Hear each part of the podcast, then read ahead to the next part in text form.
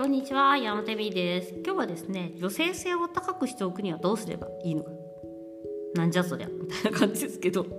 あのですね、これ結構難しいかもしれないんで、と欲望を高めておくにはどうすればいいか。性欲を高めておくにはどうすればいいかっていうのかな。あの、女性とか、まあ、男性も多いんですけど、いわゆるあの、ね、セックスをしたしなきゃいけない状況なのにしたくない、セックスレスの拒否する側の問題っていうのがあってですね、まあ、私は逆なんでやっぱりそれが分かんないんですよね。で、分かんないんですけどどうして私はじゃあじゃあどうして私はそういうふうにあのそういう問題が起こらないんだろうみたいなことをですねちょっと勉強したんですね。自分自身で。いろいろまあ内緒もするし本とかを読んだりとかしたんですけど。まあ、あとテレビ見たりとか。でその中でね分かったことっていうのがあるんですよ。であなるほどこういうのを私は無意識にやっているんだ。というね。まああの私はヨガの先生で毎日ヨガをやっているので呼吸法とか、えっと、アーサナって言ってポジショニングとか、えっと、いろんなことをやってます。で、まあ、それもあるんですけどあなるほどって思った点がいくつかあるのであのそのことについて今日はお話ししたいなと思います。これね脳科学的に言う話なんですけどあのセクシャリティの話をする時セックスという名前の話をする時ですねもうすでにこの人間っていうのは自動的に、えー、私たちの文化の脳みそっていうのですね。自動的に興奮というものを持ちます。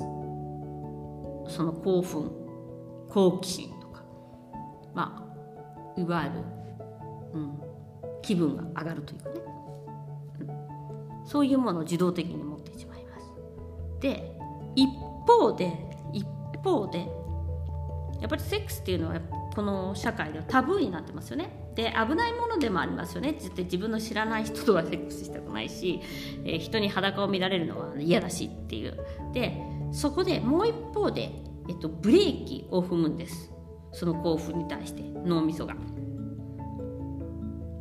ですね。こんなことを言ったりしたりしちゃダメだっていう、まあ、社会生活するにはねあの自分のそのアクセルばっかりその興奮というアクセルばっかりを踏んでしまったらやっぱりは性犯罪者とかになっちゃいます。のでどんないつどんな時でも興奮してるとかそういうのって問題です。あの逆にはね。なのでやっぱりそのコントロールをしなきゃいけないんです。やっぱり。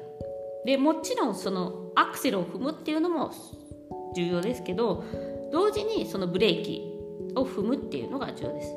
じゃあどうしてその拒否する側の人っていうのは拒否そのセックスが嫌なんだろうっていうとアクセル以上に常にブレーキを踏んでいるからです。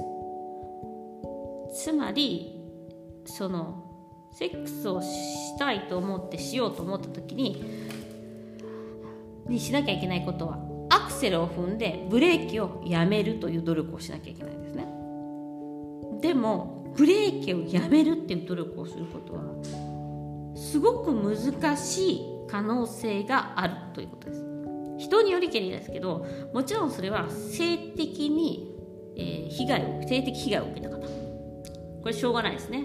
嫌だと思ってるから常にブレーキを踏まなきゃいけない。でもですね例えば親があんな汚いこととかあんな恥ずかしいことみたいな感じでずっと教わってきたりとか例えばする。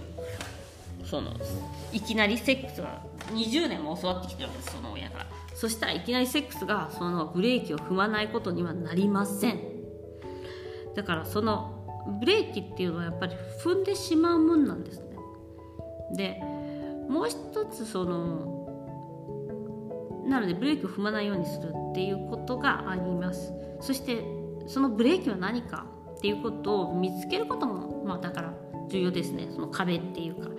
例えばその過去の出来事であったりとか親の考え方であったりとか今まであ付き合ってきた、えっと、パートナーの問題であったりとかということであのこれをがあれば興奮できるとかこれはすごくいい。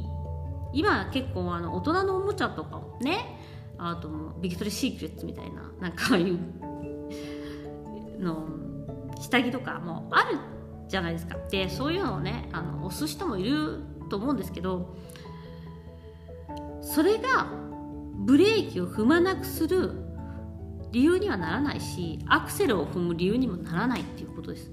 で自分のアクセルは何かブレーキは何かっていうことを知らなきゃダメです。つまり自分のことを知らないとダメなんですよ。できないんですよセックスって。あの満足するセックスっていうか。で結構そのブレーキっていうものの強さっていうのはやっぱりあると思うんですね。でそれは例えばみんな女性だけがあると思うじゃないですか。ね。でも実は男性もすごくあるわけです。なのでそのブレーキをまず気づくそのアクセルとブレーキについて自分が考えてみるっていうことと気づくっていうことが大切になります。ということで今日はあのセクシャリティを高めるにはどうすればいいか。そしてその、うん、やり方は喋れなかったですけどね。そのヒントですね。についてお話ししました。あなたのブレーキとアクセル一度ちょっと考えてみてください。ということで今日はここまでです。ご視聴ありがとうございました。